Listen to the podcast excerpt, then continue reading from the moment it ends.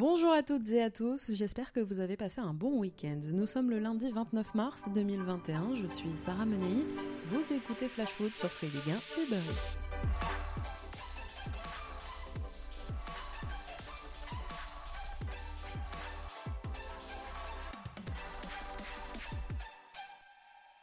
J'étais conscient que l'heure euh, viendrait de se renouveler. J'estime que ce- cette heure-là est arrivée. Donc, je ne serai plus l'entraîneur du SCO d'Angers à la fin de la saison. Coup de tonnerre à Angers, vous venez de l'entendre, Stéphane Moulin vit ses dernières semaines sur le banc du SCO. Vendredi midi, le club a organisé une conférence de presse pour annoncer le départ de son entraîneur à l'issue de la saison. Les joueurs ont été prévenus quelques minutes seulement avant l'annonce officielle. Stéphane Moulin entraînait Angers depuis 9 ans et 9 mois maintenant. C'est la plus grande longévité pour un entraîneur dans les 5 grands championnats européens. Alors Moulin a choisi sa sortie, il a choisi son timing. Et aujourd'hui, l'émotion que suscite l'annonce de son départ est à la hauteur de la place qu'il occupait à Angers. Joueur du SCO dans les années 80, entraîneur d'abord de l'équipe réserve, Stéphane Moulin avait pris les rênes de l'équipe première en juin 2011 et sous sa coupe, le SCO a retrouvé l'élite d'abord depuis juin 2015 avant de s'y maintenir chaque saison, décrochant même une place en finale de Coupe de France il y a 4 ans. Alors qu'est-ce qui a motivé finalement cette décision Alors que le SCO a longtemps été érigé en modèle de stabilité, cette décision de Moulin intervient alors que l'actualité du club a été chargée depuis un an et demi, avec notamment la mise en examen du président Saïd Chaban, mais aussi le départ de l'ancien manager général du club Olivier Piqueux. D'ailleurs, depuis, le nom de Moulin circule activement du côté de Caen pour la saison prochaine, puisque Piqueux, resté très proche de Moulin, avec lequel il a travaillé quand même pendant 14 ans à Angers, est aujourd'hui président du Stade Malherbe. Il a d'ailleurs licencié en début de semaine dernière son entraîneur Pascal Duprat. À l'aube de la 31e journée de Ligue 1, le maintien en juin est quasiment acquis. Dixième au classement, le club accueillera Montpellier dimanche prochain à 13h. Le président du SCO, Saïd Chaban, va devoir maintenant négocier l'après-Moulin.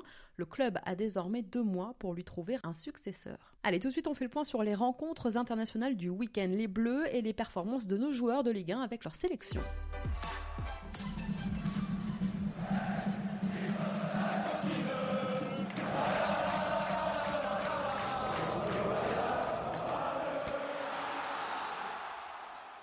Ils ont assuré le minimum syndical. Accrochés par l'Ukraine mercredi dernier, les Bleus se sont remis d'aplomb dans leur campagne de qualif pour le Mondial 2022 avec une victoire 2-0 hier après-midi contre une faible équipe du Kazakhstan. Si tout n'a pas été parfait, les hommes de Didier Deschamps signent leur premier succès dans ce groupe D et s'emparent donc provisoirement de la première place sans briller, au terme d'un match pas toujours très emballant sur la pelouse synthétique de l'Astana Arena, Ousmane Dembélé et un but contre son camp de Sergueï Mali ont permis d'assurer ce qui était bien, je le disais, le minimum syndical chez la 122e nation mondiale au classement FIFA. Pour cette rencontre, Didier Deschamps procédait à une grosse rotation dans son 11. Il optait pour un 4-2-3-1, un seul joueur de Ligue 1 sur la pelouse au coup d'envoi, le lyonnais Léo Dubois, rejoint plus tard par les entrées de Wissam Ben et de Kylian Mbappé. Les titularisations aussi hier après-midi de Thomas Lemar, d'Anthony Martial et d'Ousmane Dembélé. L'ailier du Barça voulait profiter de sa titularisation pour briller. Eh bien, Paris réussit. Pour lui, il a été très intéressant hier, notamment par sa faculté à percuter, à provoquer, récompensé de sa belle entame par son but. Ses appels ont causé bien des problèmes au défenseur kazakh. Auteur de son troisième but pour sa 23e sélection, Dembélé a même eu droit aux félicitations de Didier Deschamps, qui s'est montré satisfait de sa performance. Euh, Ousmane confirme qu'il est, sur la bonne voie. Euh, il est capable de répéter euh, euh, les efforts, de faire des différences. Ça, il a été récompensé par ce, but. Et Anthony, oui, mais bon, être attaquant axial, il n'est pas interdit de décrocher, bien au contraire. D'ailleurs, c'est lui qui est à l'origine du but d'Ousmane sur son contrôle orienté. Donc, c'est bien pour les deux. À partir du moment où je les prends, c'est que je peux les utiliser à tout moment, euh, des registres différents par rapport aux autres attaquants, mais euh, par rapport à, la physionomie de l'adversaire, euh, profil de l'adversaire, euh, ce bloc bas, euh, c'est important d'être en mouvement, de pouvoir décrocher, euh, provoquer, dribbler. C'est ce qu'on a su euh, plutôt bien faire. euh, donc, et ces deux joueurs-là, évidemment, euh, sont dans ce registre-là. Ousmane Dembélé a retrouvé forme et efficacité, il aurait même pu s'offrir un doublé de la tête en première période, mais il faut dire aussi que les Bleus ont buté sur un gardien kazakh très inspiré. Alexander Mokin a même arrêté un penalty de Kylian Mbappé en seconde période, c'est le troisième penalty manqué en carrière pour Mbappé sur les 10 qu'il a eu à tirer. Rassemblement un peu compliqué pour lui d'ailleurs, déjà après sa prestation délicate contre l'Ukraine mercredi dernier, alors qu'il était très en forme avec le Paris Saint-Germain ces dernières semaines, son physique notamment depuis le début de saison, il faut le dire, est mis à rude épreuve.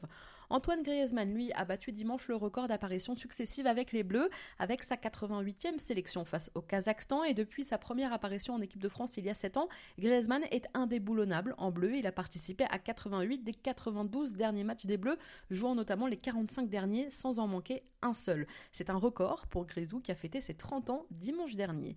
Des nouvelles aussi d'Anthony Martial, titularisé hier, il a dû laisser sa place à Bappé peu avant l'heure de jeu. L'attaquant de Manchester United a semblé touché au genou gauche et Didier Deschamps a préféré le sortir plus par précaution, semble-t-il, pas trop de panique donc. Et puis après la rencontre, même à Nour Sultan, à 5000 km de la France, Dédé a eu droit à la question qui fâche en conférence de presse. Est-ce que vous oh. allez... non Même ici Allez, on restera sur les autres questions. oh oui, il y en a un qui vous l'a soufflé. C'est un, journaliste français qui vous a soufflé la question. Ok, thank you.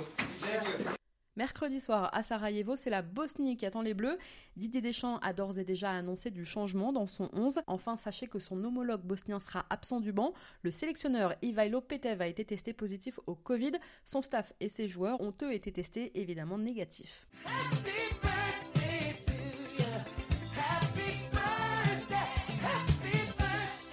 On clôture cette page bleue pour souhaiter un très joyeux anniversaire à Steve Mandanda qui fêtait ses 36 ans hier. Joyeux anniversaire aussi à N'Golo Kanté qui fête lui ses 30 ans aujourd'hui.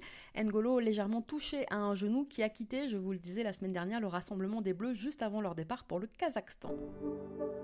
Du côté des Bleuets maintenant, après la défaite de jeudi contre le Danemark, le sélectionneur des espoirs, Sylvain Ripoll, avait lui aussi décidé de faire du turnover dans son 11.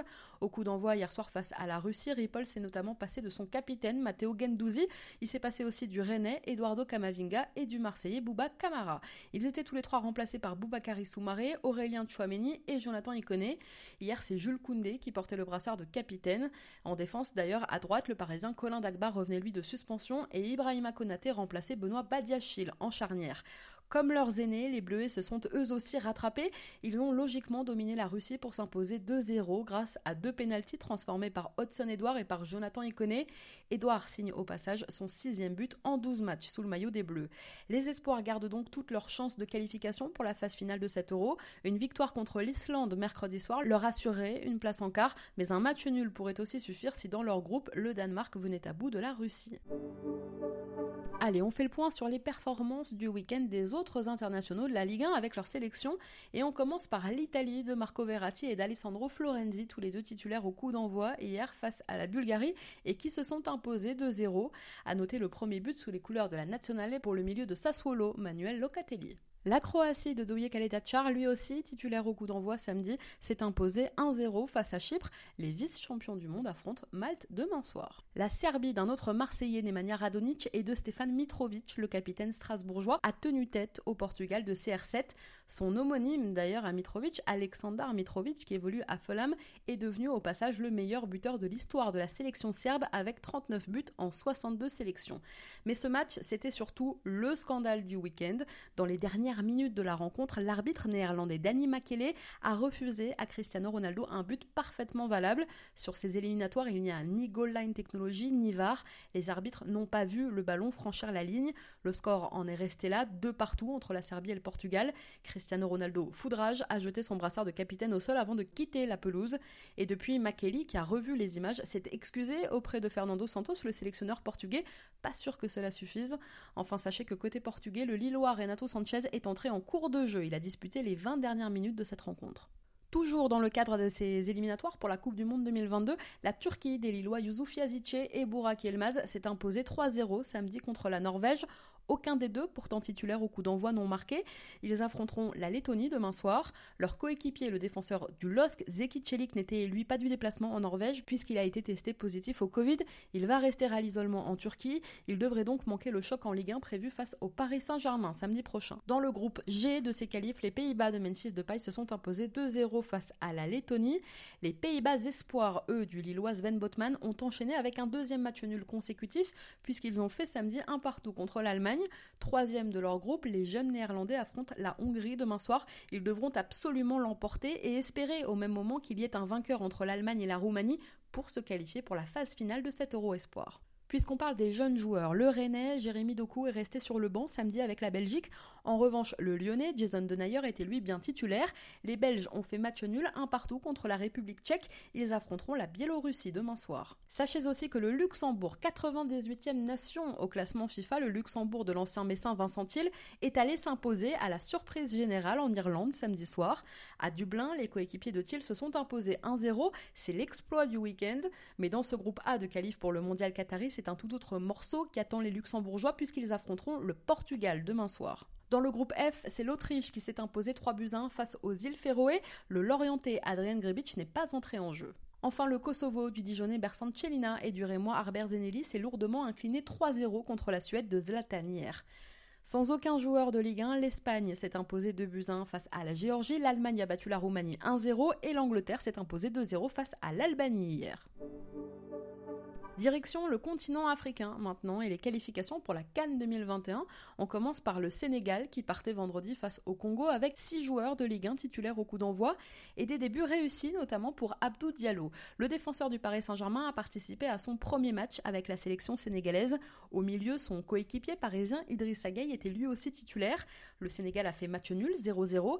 Les deux Parisiens rejoueront demain avec leur sélection face à l'Eswatini pour le dernier match sans enjeu du groupe I. Le Sénégal est déjà qualifiés. Diallo et Gay rentreront à Paris mercredi. Ils postuleront à une place dans le groupe parisien qui affronte Lille, je vous le disais, pour le choc de la 31e journée de Ligue 1 samedi.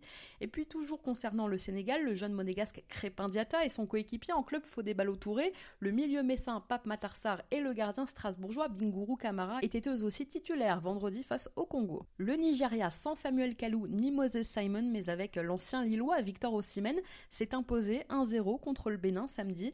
Les Nigérians affronteront le Lesotho demain soir. La Côte d'Ivoire, sans joueurs de Ligue 1 mais avec pas mal d'anciens, s'est elle aussi qualifiée pour la prochaine Cannes. Les éléphants de Serge Aurier, de Max Alain Gradel et de Nicolas Pépé se sont imposés 3-0 vendredi face au Niger. Ils affrontent l'Éthiopie demain après-midi. En revanche, dans le groupe D, la RDC de Gaël Kakuta et de Marcel Tisserand n'est-elle pas qualifiée? Balayée 3-0 par le Gabon de Pierre-Emerick Aubameyang et de Denis Bouanga, buteur jeudi, la République démocratique du Congo a perdu ses derniers espoirs de participer à la Cannes au Cameroun. En ce moment même, les Congolais disputent leur dernier match contre la Gambie, tandis que le Gabon, déjà qualifié, affronte l'Angola. Kakuta, je vous le rappelle, est à Lens puisqu'il n'a pas été appelé pour ce rassemblement. Puisqu'on parle d'un Lensois, sachez aussi que la Guinée d'Isiaga Silla s'est inclinée hier de Buzyn face à la Namibie. La Guinée qualifié depuis mercredi dernier, avait libéré la plupart des internationaux évoluant en Europe, dont Isiaga Silla avant ce déplacement en Namibie. Ils ont donc pu rentrer en club un peu plus tôt. Au Maghreb, maintenant, Saifeddin Khawi et Dylan Bron qualifiés avec la Tunisie, qualifiés et invaincus même avec 5 victoires et un nul dans ces matchs de qualification. La Tunisie en tête de son groupe avec 16 points et pour le moment la meilleure élève de ces qualifications. Mathématiquement, seul le Sénégal dans le groupe I peut faire aussi bien s'il l'emporte demain face à l'Eswatini. Hier après-midi, les Aigles de Carthage ont donc bien terminé leur campagne de qualif en battant la Guinée équatoriale 2 buts à 1. La Tunisie n'a plus de matchs à disputer pendant cette trêve. Khaoui et Bron vont donc pouvoir rentrer en club. Je vous rappelle que Wabi Kazri appelait pour ce rassemblement et lui restait à Saint-Etienne, malade visiblement.